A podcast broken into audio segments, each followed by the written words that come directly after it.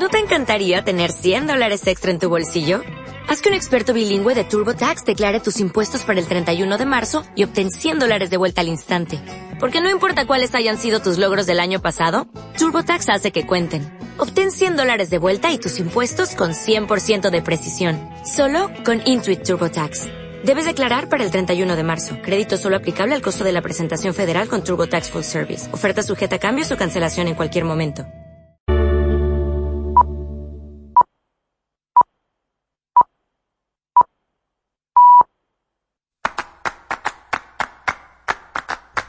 Es tiempo de toros en la radio.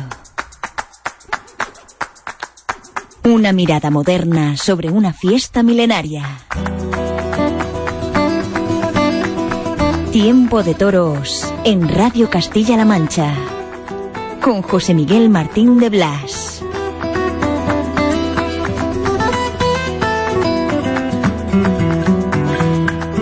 Hola, ¿qué tal? Buenas noches. Bienvenidos a la radio. Es tiempo de toros. En Radio Castilla-La Mancha. Es tiempo de San Isidro.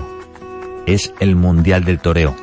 La cita más decisiva que se pueda ver en un ruedo y además durante un mes de toros. Muchos toros, muchas ganaderías, muchos toreros, muchas ilusiones, muchos sueños. Habrá fracasos, habrá triunfos. Habrá muchas cosas, porque para eso el toro es verdad. Ha comenzado mayo, el mes capital del toreo. Hoy, en tiempo de toros, queremos además tener un recuerdo. Lo vais a escuchar luego en este espacio para Rodolfo Rodríguez El Pana. Es tiempo de toros. Madrid, Jerez.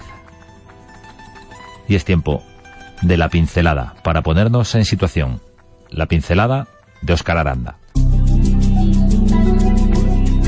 Intenso fin de semana taurino, el que acaba de finalizar y que pasamos a resumir en esta pincelada informativa. Comenzamos por lo sucedido el sábado en Jerez, donde José Tomás hacía su primer paseillo de la temporada. El torero de Galapagar consiguió los máximos trofeos del segundo ejemplar de la tarde, un toro de Núñez del Cubillo que fue premiado con la vuelta al ruedo. Importante, la actuación del torero madrileño que cumplió con las expectativas de todos sus seguidores. Valor, temple, sitio, capacidad. El toreo de José Tomás concentrado en una faena que quedará en el recuerdo y la memoria de todos los que llenaron la plaza de Jerez. José Tomás sumó otro trofeo del quinto y Padilla y Manzanares consiguieron dos orejas cada uno del cuarto y tercer toro respectivamente. Al triunfo de los toreros contribuyó una muy buena corrida de Núñez del Cubillo, preciosa de churas y de calidad en su comportamiento. Un día antes, en ese mismo escenario, López Simón indultaba un excelente ejemplar de Zalduendo, al que el madrileño toreó a placer y por el que se le concedieron los máximos trofeos simbólicos.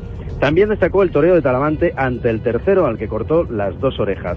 Y el sábado en las ventas, el rejoneador Andy Cartagena inauguró la puerta grande de la feria de San Isidro. El rejoneador alicantino cortó las dos orejas del cuarto toro de la tarde tras una faena de alarde de doma en la que cuidó la pureza de su toreo y también la puesta en escena en la preparación de cada una de las suertes. El palco impidió a Diego Ventura acompañar a Andy Cartagena por la puerta grande. Realizó una faena prodigiosa al quinto premiada con una sola oreja, mientras toda la plaza pedía el segundo trofeo. Lo de Diego Ventura fue una lección de toreo a caballo de capacidad para llegar con fuerza a los tendidos. Y este domingo en las ventas de nuevo corría de toros en la que cortó una oreja el francés Juan Bautista de un buen toro de Monte Alto en una tarde en la que Morenito de Aranda dejó buenos momentos y José Manuel Más escuchó tres avisos. Y en Sevilla hoy cortó una oreja el novillero Rafael Serna del tercer novillo de la tarde con el hierro de Alba Real. En Ales, Francia, Alberto Lamelas resultó herido de gravedad de cornada de 20 centímetros en el muslo derecho que le rompió la safena. Y el viernes se inauguró la feria con una corrida de Valdefresno, la feria de Madrid de San Isidro, que ofreció poco juego, salvo el cuarto, que tuvo calidad. Con él, Miguel Avellán consiguió los mejores momentos de una tarde fría, tanto en lo artístico como en lo meteorológico. Y esta semana la inauguramos con una noticia preocupante, la de la grave cogida del pana. Desafortunadamente, a medida que avanzaban los días se iban cumpliendo los peores presagios. Los doctores que atienden al diestro confirmaban la tetraplegia irreversible del torero. Hoy, en Tiempo de Toros Radio, escucharemos a El Pana de hace unos meses, al Pana en estado puro. Hasta aquí la pincelada informativa de este domingo de Óscar Aranda. Concurso de microrelatos Cervantes en 100 palabras. Envía tu escrito sobre Miguel de Cervantes a participa.rtvcm.es y a la colmena El texto no debe superar las 100 palabras y el plazo está abierto hasta el 24 de junio. Pueden participar todos los ciudadanos de Castilla-La Mancha. El ganador recibirá una estancia de fin de semana en uno de los paradores nacionales de Castilla-La Mancha. Radio Castilla-La Mancha en el cuarto centenario de la muerte de Cervantes. Radio Castilla-La Mancha. Estamos contigo.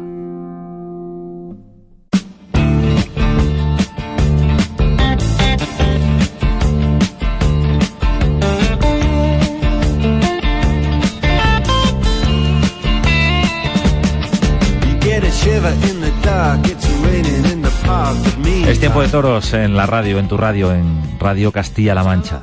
Es tiempo de toros en esta noche de domingo para acercarnos, como cada semana, al interior de los protagonistas de la fiesta de los toros. A ver cómo os explico yo esto. Un torero que cada vez que torea en Madrid corta una oreja. Está muy cerca de la Puerta Grande cada tarde y no es ni una, ni dos, ni tres, ni cuatro, ni cinco veces, ni seis las que le ha ocurrido eso. Estamos hablando de un torero que en su última cita, en la Goyesca de Madrid, de nuevo cortó un trofeo, rozó la puerta grande, cortó una oreja por una faena importante a un bravo toro del Tajo, un toro de Joselito, el toro deseadito, era el debut ganadero de Joselito en Madrid. Estamos hablando de un salmantino que se llama Juan del Álamo. Juan, buenas noches. Hola, buenas noches. Bueno, eh, es una situación, me imagino que, estarás deseando romper ya, ¿no? Eh, abrir la puerta grande de par en par y sobre todo ratificar eso que está absolutamente clarísimo, que, eres un torero con nivel para triunfar en Madrid. Sí, yo creo que, que bueno, pues eh, es evidente que, que puedo, puedo lograrlo, ¿no? Y conseguir llegar a, a cortar dos orejas mm, en una tarde y, sobre todo que es lo que lo que más nos llena y nos, y nos motiva a los toreros es cortar dos orejas a un toro, ¿no? Pero creo que estoy en el camino, que, hasta ahora, pues bueno, pues no me ha llegado eh, ese momento, ese toro soñado o, esa tarde que, que, se reúnen todas las circunstancias pues para que esto pase, pero, pero estoy en el camino, ¿no? En el camino del triunfo en las ventas, ¿cómo fue ese toro de Joselito? ¿Cómo viviste la Goyesca? Eh, ¿Se te hace extraño eh, salir a una plaza de toros eh, vestido a la usanza goyesca?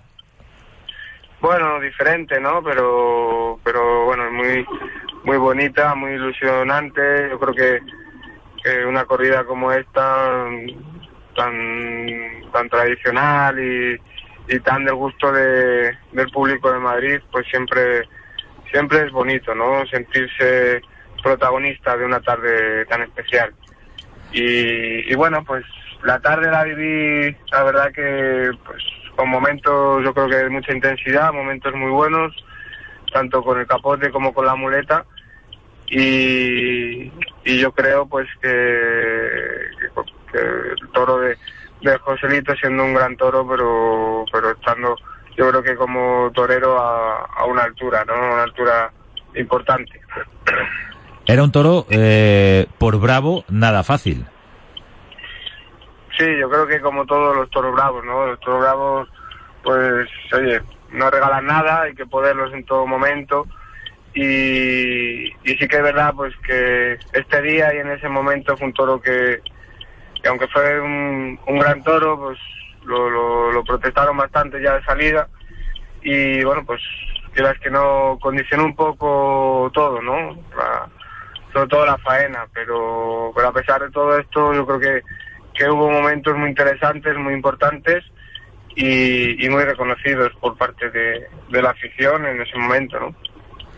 Una oreja en Madrid, ¿cuántas, cuántas van de matador de toros, Juan? Van siete, ¿no? Pero bueno, para nada eh, me han preocupado las estadísticas nunca, ¿no? Ni cuando llevaba dos, ni una, ni tres, ni, ni ahora que llevo siete, ¿no? Entonces, yo creo que un torero de lo que se llena es muchas veces de conseguir sobre todo tus objetivos y las sensaciones que vives en el momento en la plaza, ¿no? Claro, porque si nos hacemos eh, caso solo de las estadísticas, pues con, con, matar seis toros en solitario en Madrid estaría solucionado, porque si a uno de cada dos le cortas la oreja, pues eh, habría puerta grande, pero no se trata de eso, se trata de, de seguir buscando esa faena, ese, ese triunfo, esa tarde importante en Madrid. ¿Qué esperas del próximo día con la de Pedraza de Yeltes? Hombre, creo que, que Madrid siempre es muy difícil y, y bueno, pues el valor a cortar una oreja a un toro, pues no se debe perder, ¿no? Ni, ni a las que yo corto ni a las que corta ningún torero. Entonces, mmm, además de esto, pues pienso que, oye, pues cuando ya cortas una serie de orejas, pues se te mira de otra forma, ¿no? Es más difícil, digamos, pues mmm, eh, que, que la gente pues te mire con otro ya con esa a lo mejor con ese punto de vista de cuando eh, he llegado más menos hecho, ¿no? Y, por ello yo creo que los trofeos últimos que he ido cortando, pues para mí han tenido mucho más mérito que, que los anteriores. Juan del Álamo es un torero joven, es un torero que ya vas camino de los cinco años eh, de alternativa, Juan, y este año ha arrancado de una manera importante. Recordamos esta oreja de Madrid, pero no nos olvidamos de fallas de la Puerta Grande en Valencia.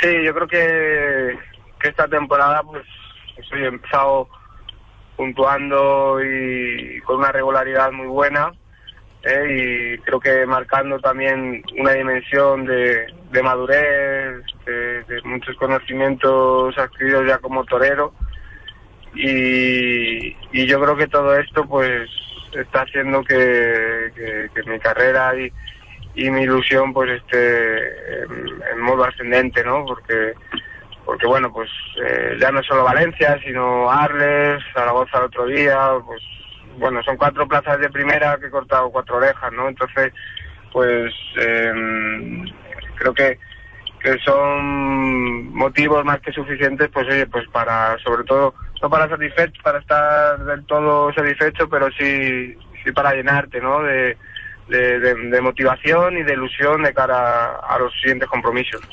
Bueno, como diría un gran sabio de otro campo en este, en este caso, contento pero sin presumir, ¿no? Sí, yo creo que, que mientras yo vaya sintiendo que, que me salen algunos de mis objetivos, pues es de estar contento, ¿no? Sobre todo porque, oye, mmm, cuando son plazas de primera y, y, sabemos todo lo difícil que es y, y llegan y, se, y, llegan triunfos, pues, pues es motivo de estar contento. Por supuesto que, evidentemente mi, mis metas, mis objetivos mmm, son mucho más allá, ¿no? Por eso eh, creo que, que, todo lo que he hecho hasta ahora, pues eh, está sobre todo muy bien, pues para, para motivarme, para cargarme fuerzas y, luchar y, seguir con el día a día eh, el sacrificio que, que, hay que hacer y, y la constancia para, para estar bien de cara a mis próximos compromisos. Mucha suerte, Juan del Álamo. Muchas gracias por estar en Tiempo de Toros, en la radio, en Castilla-La Mancha. Muchas gracias. Un abrazo fuerte.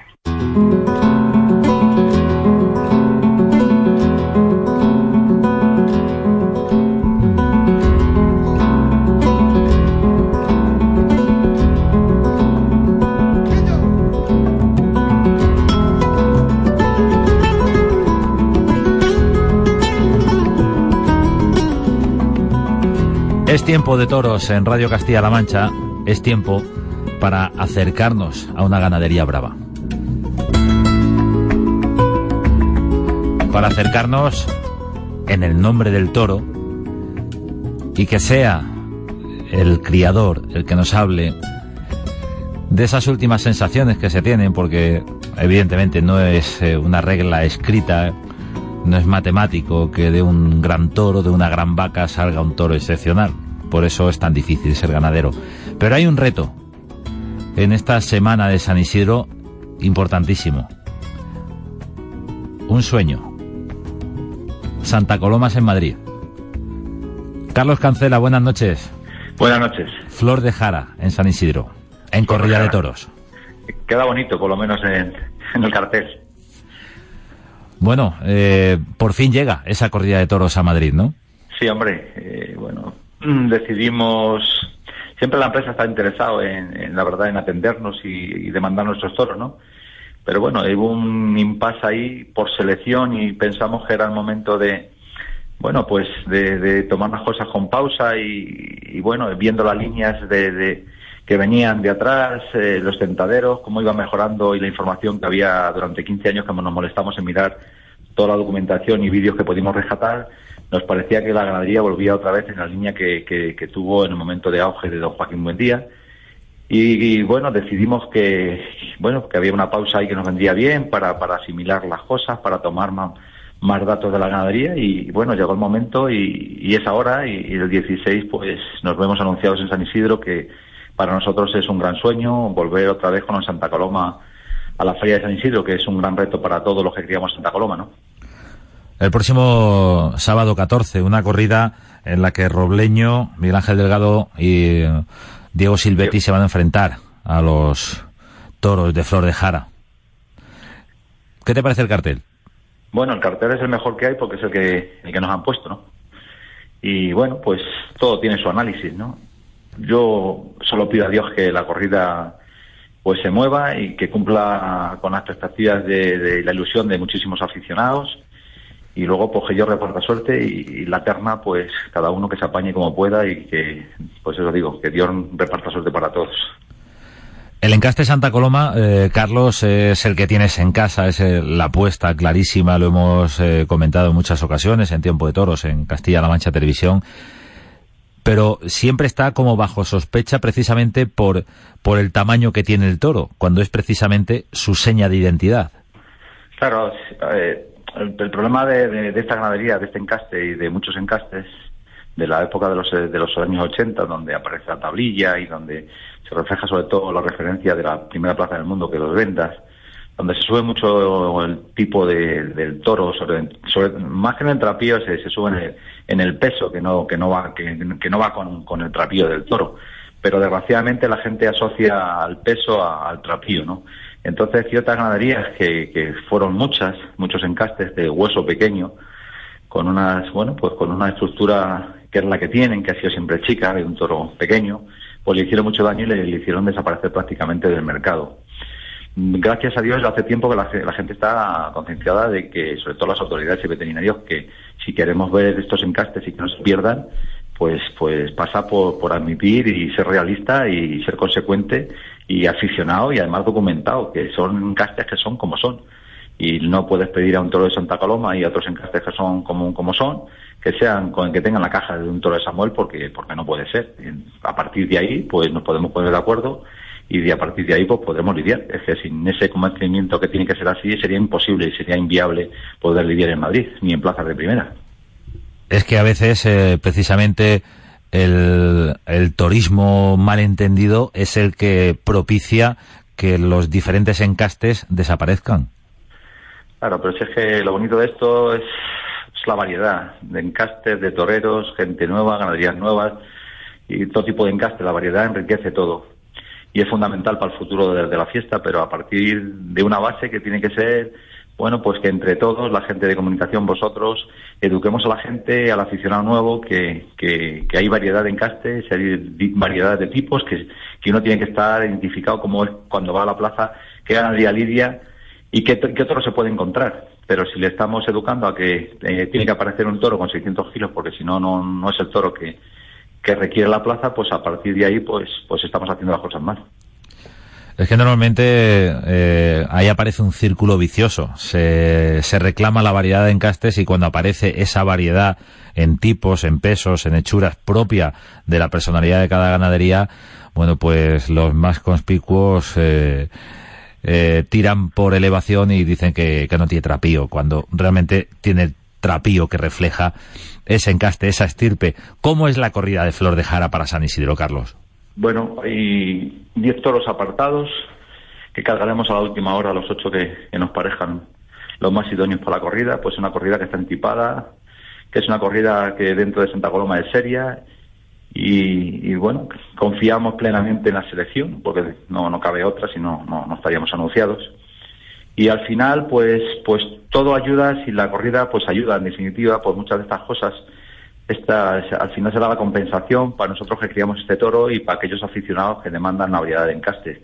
Eh, lo necesitamos por, por el bien de la fiesta, como necesitamos chavales nuevos que los hay, toros emergentes como, como fue así toda la vida y que los Santa Coloma vuelvan a, triunfar y a investir en las ventas. Esto si hablamos de corrida de toros, porque Flor de Jara se ha lidiado como novillada, ¿no? Sí, eh, debutamos en el 2009 en septiembre una novillada, luego en el 2010 abrimos la primera de la temporada del 2010, en el 11 fuimos a San Isidro, nos llevamos todos los premios y debutamos como corrida de toros en, en San Isidro, que para más para mí es una gran responsabilidad, dado del pueblo que donde nací, donde todas todos mis mayores, mi familia, todos son de Colmenar Viejo por parte materna y paterna, y donde hace justo 48 años, un 15 de mayo, eh, lidiaba a don Manuel Aleas en la Feria de San Isidro. Es, bien es cierto que es el único ganadero hasta, hasta el momento colmenareño, habiendo muchísimas ganaderías. Bien es cierto que que la Feria de San Isidro también es algo relativamente nuevo, moderno. 70 añitos más o menos tiene la feria. En el año 47 cuando, cuando don Livinio empieza con, la Feria de San Isidro, con cuatro corridas de toros. Para atrás sí que en, casi todos los eventos importantes que hubo en la historia de, las plazas de Madrid siempre aparecía o casi siempre aparecían toros de, Colmenar. Pero bien es cierto que por las circunstancias que sean, en la Feria de San Isidro solo, solo había lidiado eh, don Manuel Aleas y bueno, pues nosotros seremos los segundos 48 años después que volvamos a la Feria de San Isidro y esperamos y deseamos pues que sea el triunfo de, de, la afición en definitiva y se abra un camino a ver las cosas diferentes y a partir de, bueno pues que la gente se eduque a que hay variedad de encastes y que las faenas tampoco tienen que ser de, de 100 muletazos pero también ahí necesitamos eh, reeducar a la gente porque todavía se, se, toma como, como, como una sorpresa y como algo inverosímil la faena de Juan Mora hace unos otoños con 12 muletazos que fue capaz de cortar 12 orejas, de dos orejas a un toro, ¿no? Eso al final necesita una educación que, que, que, va en base a que la lidia, desde que sale el toro, empieza a contar, aquí hay una serie de tercios que, que tienen que tener importancia y que no hace falta pegar luego 100 muletazos, pero para eso se necesita reeducar a, al aficionado y ubicarle en la realidad que, fue la de siempre. Y que en vez de 100 sean 20 o 25, pero muy buenos. Claro, así es que tiene que haber intensidad. Y yo, yo, estoy convencido, no es que esté convencido, es que no hay ninguna faena de 80 muletazos que empiece con intensidad y acabe con intensidad. Hay altibajos donde suma, donde resta, no es necesario y además es imposible y además como aquel que dijo maestro se ha dejado creo que se dejó el toro con pases con pases que tenía el toro no no no agotó las embestidas del toro ya lo dijo él pues el que quiera ver más que venga mañana no Así es, muchísima suerte, Carlos, con Flor de Jara en San Isidro, con esa corrida de toros en Caste Santa Coloma. Territorio Cárdeno, en las ventas el próximo día 14. Pues nada, muchas gracias y esperemos que, bueno, pues que la mayoría de los aficionados que están pendientes, muchísimos aficionados que van a ir a, ver la, corrida de toros, bueno, pues que se hagamos respaldados, que aquella bandera y aquello insigne que llevamos como, como bandera y que, intentamos defender, pues que, bueno, pues que la corrida nos ayude para seguir defendiendo y tener fuerzas para seguir luchando. Mucha suerte a Flor de Jara. Buenas noches, Carlos. Muchas gracias. Un abrazo. Gracias.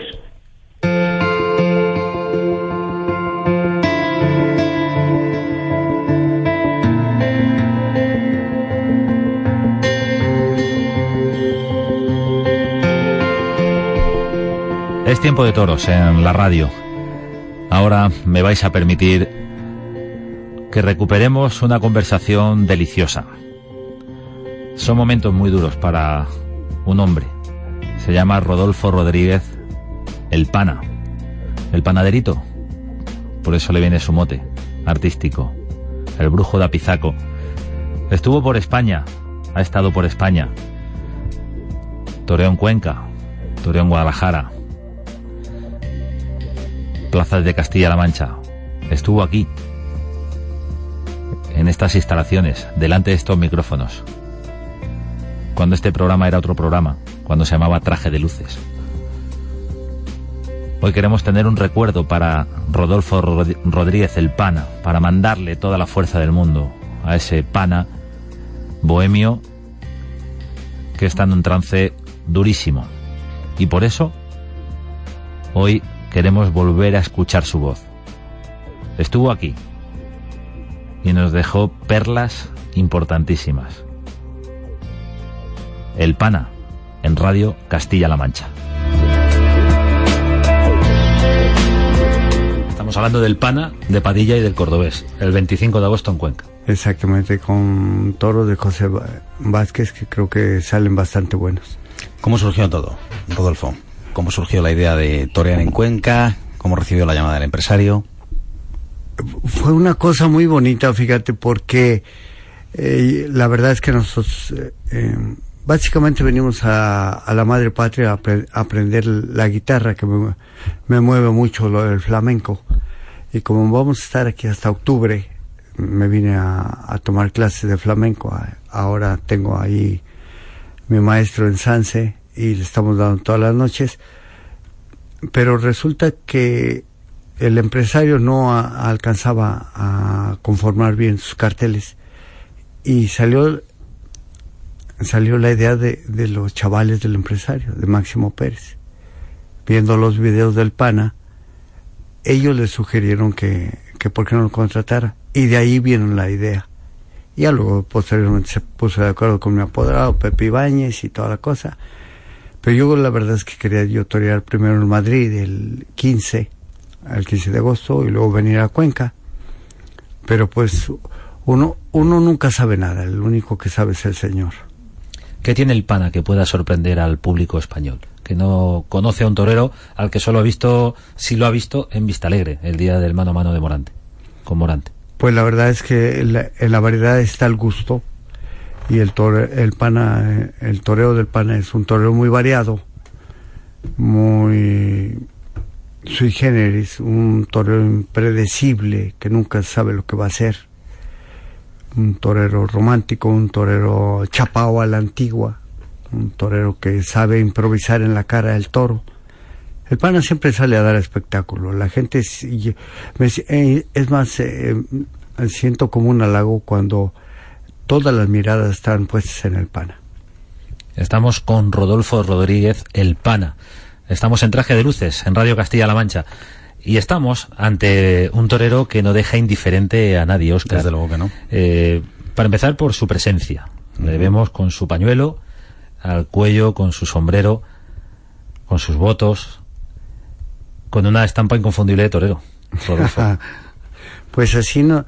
Eh, eh, atrás de, la apariencia, de la forma, existe un gran torero que yo creo que reencarnó en el pana, porque fíjate tú a, nuestra edad, 61 años, y, y, seguir eh, causando expectación en los ruedos y conformar mm, carteles con las máximas figuras del toreo, pues sí tiene un significado. O sea, algo tiene el agua cuando la bendicen. Desde luego que sí. Eh, sin embargo, con 61 años en los ruedos y con toda esa atención, que, genera, eh, es lógico que también habrá haya algún incrédulo o, escéptico que diga, bueno, no sé si, ir o no ir. ¿Por qué hay que ir a, ver al panel día 25? Pues más más una duda que un desengaño Así de que hay que ir a ver al pana el por qué, ¿no? De, un torero tan longevo como él sigue vigente ahora en la actualidad e inclusive despertando expectación a favor o en contra pero eh, últimamente las plazas este no están no es no se están llenando y, y el pana tiene ese imán de taquilla afortunadamente tenemos jalón con la taquilla. ¿La vida le ha concedido al PANA una segunda oportunidad como torero? Pues yo creo que Dios está dando oportunidades a cada rato. No hay ni segunda ni tercera, hay muchas oportunidades. Además hay que estar preparado para cuando vengan esas oportunidades y saberlas aprovechar. ¿Por qué se quiso retirar o era la despedida aquel 7 de enero de 2007 en la México? La verdad es que yo ya estaba aburrido y, eh, y estaba hastiado y asqueado de cómo se habían llevado las cosas taurinamente hablando en mi país. Tan es así que después del campanazo del 7 de enero en la Plaza México, el PAN ya con, con, con la experiencia, con, con todo lo que representaba dentro del toreo, trajo un, un aliento, un, una brisa fresca al toreo en México, porque eso estaba para llorar. Resucitó el PANA, resucitó la ganadería de Javier Garfias, que ya nadie la toreaba, resucitó la fiesta de los toros en mi país. Y tan es así que se acercaron a mi menda muchos pecadores y bandoleros a darme las gracias de que, de que había traído el PANA un airecito fresco a la fiesta de los toros en México. Han sido muchas eh, las, las profesiones que ha desempeñado. Eh, todas esas eh, andanzas, anécdotas, eh, enriquecen eh, a un torero para luego enfrentarse a un toro? Pues eh, yo creo que representan la trayectoria y el bajaje de un torero mm, a lo largo de su vida como torero, pero eso no representa nada en, en, en su quehacer como torero. Eso se va dejando. Ahora mismo la, la vida del PAN es como una vida de novela. Yo creo que el PAN es uno de los últimos toreros románticos del siglo pasado y que nos tocó ya una colita del, del siglo XXI que aún en la actualidad estamos vigentes y eso es, eso es, eso es grato para un servidor. ¿Y cómo torea el PAN? No sé, si ahora mismo estuviéramos en Puerta de Cuadrillas y me preguntaras qué esperamos del PANA, no te lo sabría decir. En la Puerta de Cuadrillas nosotros tenemos la buena costumbre en Castilla-La Mancha Televisión de no molestar a los toreros en ese momento sagrado. Sí, pero yo no sé, el PANA es un personaje que se transforma cuando se enfunda el traje de luces. ¿Hay dos? Pana? Sí, sí, sí. ¿El ciudadano y el torero? Sí, exactamente. El, el, el público, el hombre público, el, el personaje público, el, el, que despierta pasiones, el, el, que conmueve las masas, que hace llorar a la multitud, es el pana. Yo, en realidad, como persona, Rodolfo Rodríguez es una persona muy introvertida, muy callada, muy, muy, muy este aparte de la vida eh, pública de, de, de, un personaje llamado el PAN. ¿Cómo es el día a día eh, ahora aquí en España, por ejemplo, de, del PANA? Bueno, antes que nada nos levantamos, nuestras oraciones, estoy en contacto con mi Dios un cuarto de hora, al levantarme y al acostarme siempre estoy en comunicación con mi Señor y luego nos vamos a entrenar a Parla, estoy entrenando con el maestro Frascuelo, Luego ya regresamos a allá a Sanse, a nuestros sagrados alimentos, y me meto a la biblioteca, me gusta mucho leer, y luego ya por la noche le estoy dando la guitarra. Es más o menos la vida del pana. Y los domingos hay que ir al toro allá a las ventas. Estamos ante un torero diferente, Rodolfo Rodríguez el Pana, solo una vez en España, hasta la fecha la segunda tarde de su vida en España será en Cuenca el 25 de agosto y varias veces dado por acabado y tantas otras resucitado. Sí, la verdad es que uno uno nunca sabe nada. El único que sabe es Dios nuestro Señor y si no la he palmado porque he tenido cornadas mucho muy graves, dos de ellas nos han dado los santos óleos, y luego tuve un, problema muy fuerte de peritonitis aguda, en donde los médicos después de operarme me dijeron, mi pana, de, de esto que acaba de salir, de 10, 8 se pelan de raya el medio. Y luego tuve un problema muy fuerte de, de que me, una disección de hígado, que me lo abrieron en canal para limpiarme las vías biliares porque las tenía tapadas y las tenía tapadas porque en mi obsesión por seguir eh, ingiriendo la sustancia, el, alcohol, me llegué en esos centros de rehabilitación donde me encerraban para poder eh, controlar mm, mi obsesión alcohólica, este, me llegué a tomar las lociones de los compañeros. Y yo con el tiempo tuve que enterarme que las lociones tienen fijadores. Y eso fue lo que lo que hizo que se obstruyeran mis vías biliares y cuando la mayoría de las personas tienen el 1.5 y el 1.8 de bilirrubina en la sangre, yo llegué a tener hasta 28. Y entonces era en las noches un, una comezón este, así eh, sangrienta porque me rascaba yo hasta sangrarme y luego me tenía que untar limón para que se me quitara todo eso y a correr por la habitación para que se secara.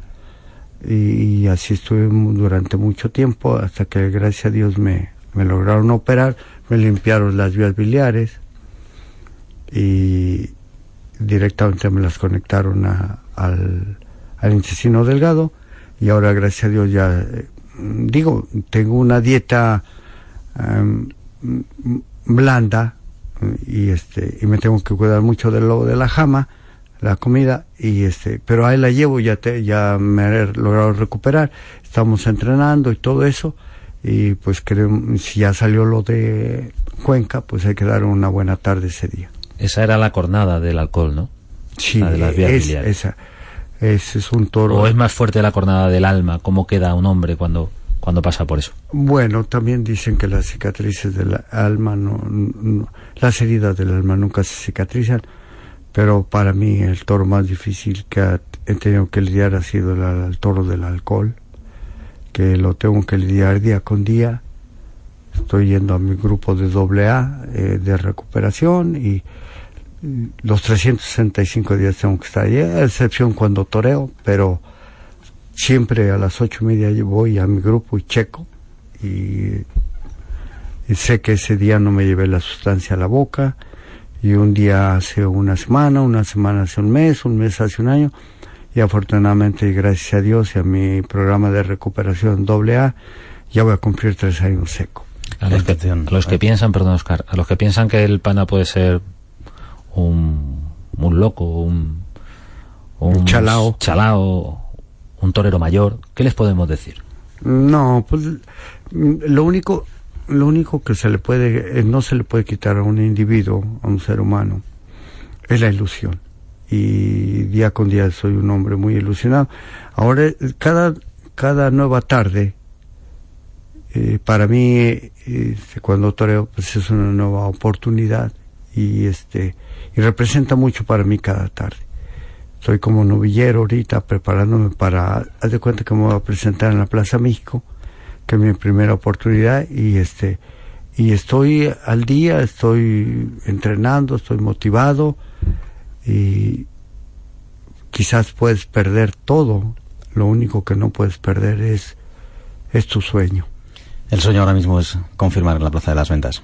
Sí, y yo creo sin lugar a duda que si no se hizo lo del 15 de, de agosto eh, mm, que ya viene, eh, yo me imagino que Cuenca nos va a abrir las, las puertas para confirmar el, el 12 de octubre, que es la Correa de la Hispanidad, que, mm, o en la Feria de Otoño, podría ser donde vuelven las figuras del toreo a, a Madrid. Digo, mm, no sé nada hasta ver los resultados de lo que pueda pasar en Cuenca. Como nos gusta mucho en el mundo de los toros, por lo menos a la afición española, eso de etiquetar, catalogar, eh, poner eh, una etiqueta a cada torero, a cada caso, ¿el pana es figura? No, no, no, no. quizás sea figura en, en este, en, en mi país, porque el pana hoy por hoy es de los toreros que más gente llevan a las plazas en nuestra temporada de noviembre, como en, el 78, logramos llenar la plaza más grande del mundo en cinco ocasiones, pero ahora en la actualidad no se han dado las cosas de tal manera como para decir yo soy figura del toreo, no. Yo creo que ese estatus lo da la Catedral Mundial del Toreo, que es la Venta de Madrid. Si algún empresario ahora mismo nos estuviera escuchando, que así será seguramente, y mañana decidiera llamar por teléfono y contratar el PANA para otras plazas, ¿el PANA está dispuesto? Pues sí, pero sería después de lo del 25 de, de, agosto. Inclusive el maestro Palomo me ha ofrecido ahí que si quiero matar un toro y todo eso. La verdad es que no. Me estoy preparando como, como una novia para, para sus, sus bodas y es, me estoy cuidando para dar una buena tarde el 25. Que si no se dio lo de Madrid, bueno, será por angas o por mangas. Pero ahora este, lo que tenemos enfrente es lo de, lo de Cuenca. Quizás si salen algún, después de lo de Cuenca, salen algunas otras um, corridas, pues enhorabuena, bienvenidas. Pero después de lo de Cuenca me gustaría ya estar preparado para lo de Madrid. Eso es respetar, eso es la cultura antigua de, del toreo, de los toreros. Cuenca me da sitio, yo respeto a Cuenca, hasta ese día no toreo. Exactamente. Eh, fíjate que a pesar de que eres eres muy chaval, eh, tienes una concepción del toreo que se mamaba en mis tiempos, hace 45 años. ¿Qué toreros había en esa época en México? Pues eh, a mí me tocó ya la colita de la época de oro del toreo mexicano. El pana, qué bueno que haces esa pregunta para poder responderte que el pana tiene algo de procuna, algo de garza, algo de armilla, algo de silverio, algo de San Fernando el Rey el Callao, algo de Marcial Alanda, algo de Domingo Ortega.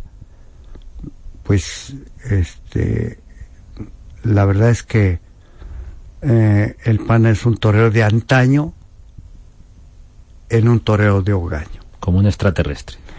Como un torero fuera de época. Ese es el pana. Y ahora mismo, de los toreros actuales, ¿cuál es el que más le llama la atención, con el que más se identifica, el que más le impresiona? Pues la verdad, el, único torero en la actualidad, eh, tanto aquí en la Madre Patria como allá, allá en Del Mar, allá brincando el charco en mi tierra, el único torero que me llama la atención, que me saca, me, saca de mi casa para irlo a ver, torero Morantiño, que es un torero que tiene magia, que tiene misterio, y es un, toro, un torero muy del estilo del pana. Por azares del destino, Dios ha querido que solamente en la actualidad, hoy por hoy, solamente haya dos tipos, dos toreros que tengan ese tipo de, de, toreo. Eh, en México el pana y en España Morante a la Puebla. ¿Falta personalidad en el toreo actual? Pues eso, eso eh, ya naces con eso. Eh, eso viene intrínseco en el paquete. Esa es tu esencia con la que naces. No, eso no, no lo puedes ni adquirir en las escuelas taurinas. Eso es tu personalidad. El, por ahí hay una frase que reza, el estilo es el hombre. O sea, un torero sin estilo es como un lucero que no brilla y gracias a Dios tanto Morante como el PAN tienen un, sello muy personal. ¿Qué opina Morante del PAN? ¿Ha tenido oportunidad de compartir con él? Pues él fue a conocer al PANA a la ciudad de Orizaba, Veracruz, México. Había oído hablar del PANA y se tomó la molestia de, de, de cuando fue a hacer campaña a México, de ir a conocer al PANA. Pero la, mucha gente piensa que tenemos una buena amistad. No, la verdad es que es una admiración recíproca. Hemos toreado muchas corridas juntos, pero él, como es una persona tan introvertida, un torero muy, callado, muy de sí, mm, lo único que, como estamos y cómo te sientes y que haya suerte y, enhorabuena y se acabó son hombres de muy pocas palabras y, yo respeto mucho mm, la forma de su comportamiento. El día 7 de enero de 2007, el día de esa resurrección del pana inesperada, eh, tremenda, en la Plaza México, en la que iba a ser su despedida, se convierte en el punto de partida de una nueva época. Ese día había, entre otros, en el tendido, por diferentes azares y casualidades y realidades, estaba en el tendido viendo al pana José Tomás. Sí, efectivamente, em, em, después me, me, lo han hecho saber que ese día estaba ahí Pepe Tommy y que eso le, le motivó para reaparecer ya como torero, este, porque estaba muy alejado de, de, de los ruedos y fue tan mágica esa tarde que eso lo motivó para regresar a los ruedos. Pepe Tommy. Pepe Tommy. ¿Por qué Pepe Tommy? Pues estamos hablando de José Tomás. José y Tommy por Tomás. Bueno. Y el otro, el, el que tiene la magia y el misterio del torero es eh, Pepe Tony. Que eh, Pepe por José y Tony por Antonio, que así les llamamos en, en México. Tony y Tommy. Eso tiene, es muy famoso, es muy común en México, que si así se les llame al, al Tomás y al Antonio, Otoño también, a Antonio. Estamos con el pana y estamos con la boca abierta. Sí. Mi compañero Oscar Aranda y yo, y también Juan, ahí en el control. también ha venido hasta una compañera a hacer fotos por aquí, aunque no se pueda ver. Estamos en traje de luces en Radio Castilla-La Mancha y me gustaría ir a, a aquella tarde del 7 de enero de 2007. Eh, las imágenes están circulando por internet de, de la actuación del pana. Realmente es espectacular, sobre todo el, el factor sorpresa que es capaz de incorporar el pana en, en su toreo y la reacción del público. Eso es lo que más llama la atención de, de, esas imágenes, creo, así por definir en dos rasgos lo que ocurrió allí. ¿Cómo lo vivió el pana? Como ya no me importa lo que pase hoy y por eso sale todo tan bien. Pues no sé, de, eh, merced a que eh, el, el, pana es un, un torero imprevisto, un torero que, que en, por el mismo sentimiento que tiene se entrega en, en, determinado momento, es el que hace que, que, la gente reaccione de tal manera, ¿no? Y tan es así que cuando pegamos aquel famoso trincherazo y botamos la muleta, muchos de mis amigos me, dijeron, te hubiera salido de la plaza, lo que hiciste de ahí ya quedó. Y tan es así que, que ese video ha, ha, ha sido uno de los que más han bajado en el internet. ¿Qué pensaba el pana cuando iba andando hacia los medios? No, no. ¿Pensaba? En, es, en ese, en ese momento no te, no, no te piensas nada. Solamente te vacías. Entonces te das. Entonces, en ese momento, pues, ya no existe ni el toro, ni el, ni el público, ni uno. Simplemente estás en una catarsis. ¿Comprenderá el público español al pana? Eso es lo que hay que ver.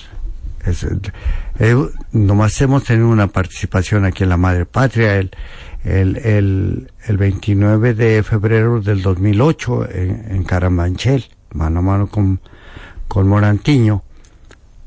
Pero me gustaría, eh, me gustaría que el, que el pana este, se manifestase en, en Cuenca para que vieran el porqué de las cosas. Estaba a punto de decir se apareciera en Cuenca. Si es que al pana no hay que pedirle que se arrime o que corte orejas y todo. Al pana lo único que hay que pedirle es que se manifieste, porque el toreo de, del pan es mágico. Tan es sí que uno de los apelativos que tenemos como toreros y que además me agrada bastante es que me, digan el brujo de Apizaco. Una de las plazas más difíciles de México es la de Guadalajara, Jalisco, y la gente ahí eh, no, no, me, no me grita el pana, venga brujo, manifiéstate. La plaza de Apizaco lleva su nombre. Sí, la monumental, me lo he ganado a pulso porque el pana es el toro más representativo del toro tlaxcalteca. Inclusive hicieron la encuesta en el internet, porque hay varios compañeros míos ahí, Rafael Ortega es ahora acaba de salir elegido para eh, presidente municipal de mi pueblo. Podríamos hablar de aquella famosa anécdota de un torero español, cómo terminó tal torero de gobernador y la contestación de otro famoso torero, degenerando. ¿Ah, pero bueno, no nos vamos a meter con Rafael Ortega. No. Ha elegido en la vía de la política, ¿no? Pero este vuelvo a lo del internet que hicieron la encuesta en el internet y el que más mm, votos tuvo fue el PANA. O sea, esa cosa fue democrática. Y, y le, enfrente de la plaza de toros eh, hay una estatua con el trincherazo del pana eh, y luego también el trincherazo de la México. Cierto. El que vieron los hijos de Massimino Pérez. Exactamente. Y el culpable de la contratación de Cuenca. Efectivamente y también tenemos una calle ya con el nombre de Rolf Rodríguez el pana allá en nuestro pueblo son es, son aspectos que has ido cosechando a lo largo de tu de tu carrera como torero o sea, hemos dejado huella ya como toreros. Después de, después de Cuenca, dependiendo de lo que pasa en Cuenca, esa ilusión de torear en Madrid, eh, ¿es un punto final o pretende que sea un punto y seguido? Yo nunca sé nada. En el grupo donde milito... Si se iba a retirar en la México y aquí está. en el grupo de doble A donde milito todas las noches, dice, no hagas planes para mañana soy un hombre de un solo día y soy torero de una sola tarde. Así es que nunca, yo nunca hago planes para mañana, solo vivo el hoy. Ya mañana Dios dirá. Él, yo sé que él tiene planes para el pan. Como demostró con aquella operación, las vías biliares, como las cornadas, como esa segunda que no era segunda, sino otra nueva oportunidad para vivir y para torear. Cierto, cierto. Eh, ha habido situaciones en que el PANA debió de haber desaparecido de la palestra taurina hace mucho tiempo y sin en cambio este por azares del destino por decisiones de la voluntad de Dios estamos aquí vigentes y estoy platicando con ustedes y estoy vivito y coleando estamos con el PANA Oscar bueno yo estoy realmente eh, estamos aprendiendo sobre personalidad sobre mm. respeto a la liturgia de, los toreros de otro tiempo. Y yo creo que en el fondo eso es respeto a uno mismo, ¿no? ¿No se respetan los toreros todo lo que debieran? Pues la verdad, yo te confieso una cosa con sinceridad. Este, no se puede dar lo que no se tiene. Si tú no tienes, si tú no te, si tú no te amas a ti mismo, no puedes amar a tus semejantes. Entonces, si tú no te respetas a ti mismo, no puedes respetar a tus semejantes. Si tú no tienes algo que dar, pues no lo puedes dar en la plaza. Entonces, eso tiene mucha lógica eh, y tiene mucha amiga. El estilo es el hombre, volvemos a repetir. El torero es un, un, un vendedor de suertes y cuando va a la plaza, la suerte es un toreo. Señores, si les gusta, cómprenmelo. Y te lo compran con el aplauso. Entonces, cuando te aplauden, cuando te aplauden, perdón, si les gustó tu mercancía, si les gustó tu toreo. Eso de que dicen que el artista vive del aplauso es cierto. Que diera que, que dieran muchos, muchos toreros porque eh, la gente les aplaudiera, el público les aplaudiera. Duele mucho cuando no hay aplauso, cuando no suena el teléfono, cuando estamos más pendientes, por ejemplo, esos años malditos de la botella. Sí, sí, sí, sí, sí es, es, es lo peor que te puede pasar. Vivir en el ostracismo. Pasar tiempo, mucho tiempo en la banca, calentando la banca, porque nadie te contrata. ¿eh? Y vas a ver empresarios y no quieren saber nada de ti. Entonces, de repente hay una tarde milagrosa y te catapulta para, para otras esferas, para otros ruedos, para otros públicos como fue el caso de, de, la contratación del PANA para, para Vista Alegre. ¿Qué echa de menos en el, toreo, en el toreo actualmente? Mm, no te escuché bien, me repite la palabra. Sí, claro, sí. ¿Qué echa de menos eh, en el toreo actual? La variedad, hermano. La variedad, la, la, la imaginación, la improvisación. La magia. Este, la magia. Un, sobre todo eh, un poquito de imaginación, ¿no? Desgraciadamente, y yo, yo lo vuelvo a repetir, eh, porque lo, lo dije en, en el programa de de, De la televisión, en la en la puntilla de la televisión de Castilla-La Mancha. Y, y yo no vine a este hermoso país a criticar, pero la verdad es que el- los toreros españoles eh, eh, prácticamente están troquelados desde la máxima figura del toreo hasta hasta el novillero más humilde están troquelados por el mm, tres cuatro muletas y remata y, y yo creo que mm, hace falta ligar más porque yo veo el toro español tiene mucha comitividad ataca mucho entonces es cuestión de que el, el torero se vacíe en ese momento y, y yo creo que ese es el éxito del pana que, que le gusta ligar muchos pases. ¿Por qué? Porque en mi, tierra, cuando la gente se está metiendo a la, a, la, faena es después del cuarto y quinto muletazo. Y entonces hay que ligar ocho y diez. Y entonces cuando la gente ya ni se sienta eh, eh, eh, en el asiento, ya se va a sentar y vuelve a brincar de, que la gente ya está metida a la muleta. Y aquí yo me he dado cuenta en España que cuando la gente empieza a responder es cuando los toreros rematan. Cortan al toro y Cierto. cortan al público. Sí, y la aplaudir. faena y se corta el ánimo y todo eso. Va a la plaza de las ventas eh, habitualmente los domingos, ¿no? A, Sí. a ver toros. Eh, ¿Cómo ve al público de Madrid? ¿Sabrá responder ante el toreo del Pana? Mm, Yo creo que sí, porque es lo que están esperando el público de Madrid, un, un torero que los haga soñar. Y esa es la magia que tiene el pana, que es un torero que, que hace soñar a la gente.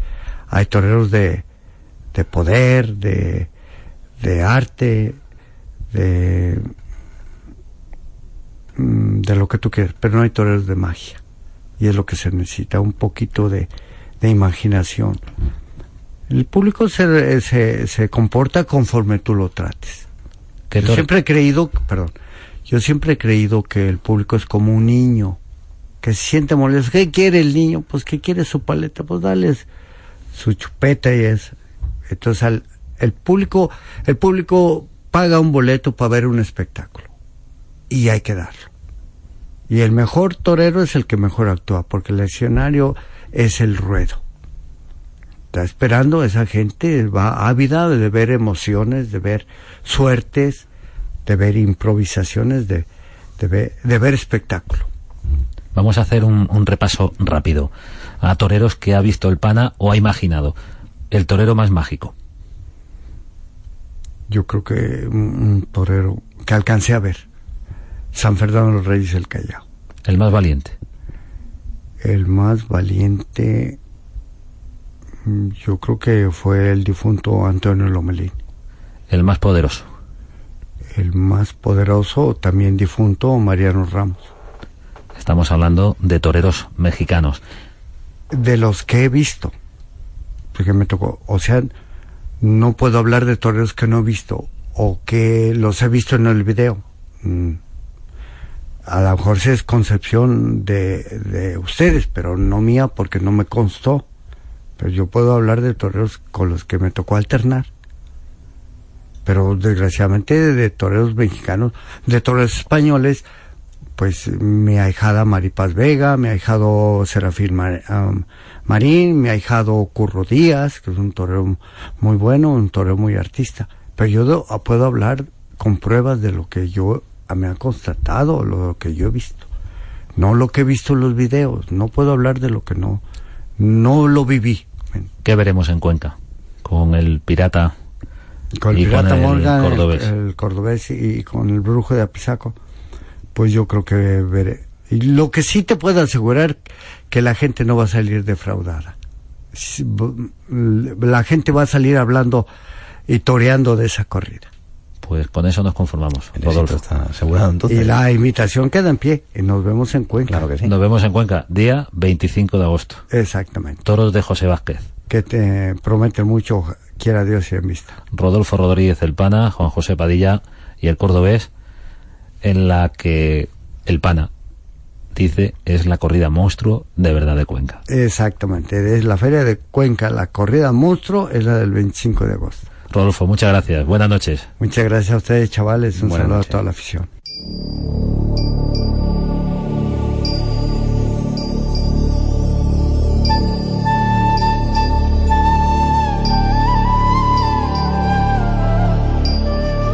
Emociona escuchar a Rodolfo Rodríguez El Pana en estos micrófonos de Radio Castilla-La Mancha. Emociona porque antes que nada somos personas y un ser humano como el Pana está pasando un mal momento. Le mandamos toda la fuerza al Pana, a México,